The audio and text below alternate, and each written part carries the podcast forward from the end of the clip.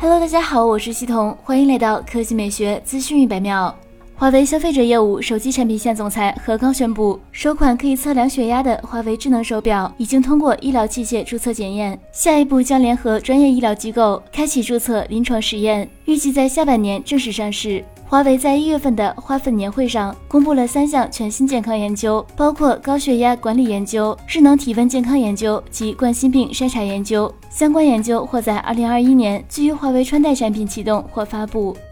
接下来来看小米，小米模块化手机新专利流出，该专利于二零二一年四月二十九日发布，并已经列入世界知识产权组织数据库，以便在全世界范围内保护该专利技术。专利显示，小米模块化手机由三大模块组成，第一个模块包含 PCB 和摄像头，第二个模块放置电池，第三个模块包含接口和扬声器。专利文件显示，小米模块化手机是全面屏设计，外壳由金属或者塑料材质制成，通过轨道系统。使模块之间可以滑动拼接或拆开。另外，专利文件还显示，至少要有两个模块连接起来，形成一个完整的大屏幕。专利文件中提到，拼接的屏幕中间并没有明显的接缝。好了，以上就是本期科技美学资讯百秒的全部内容，我们明天再见。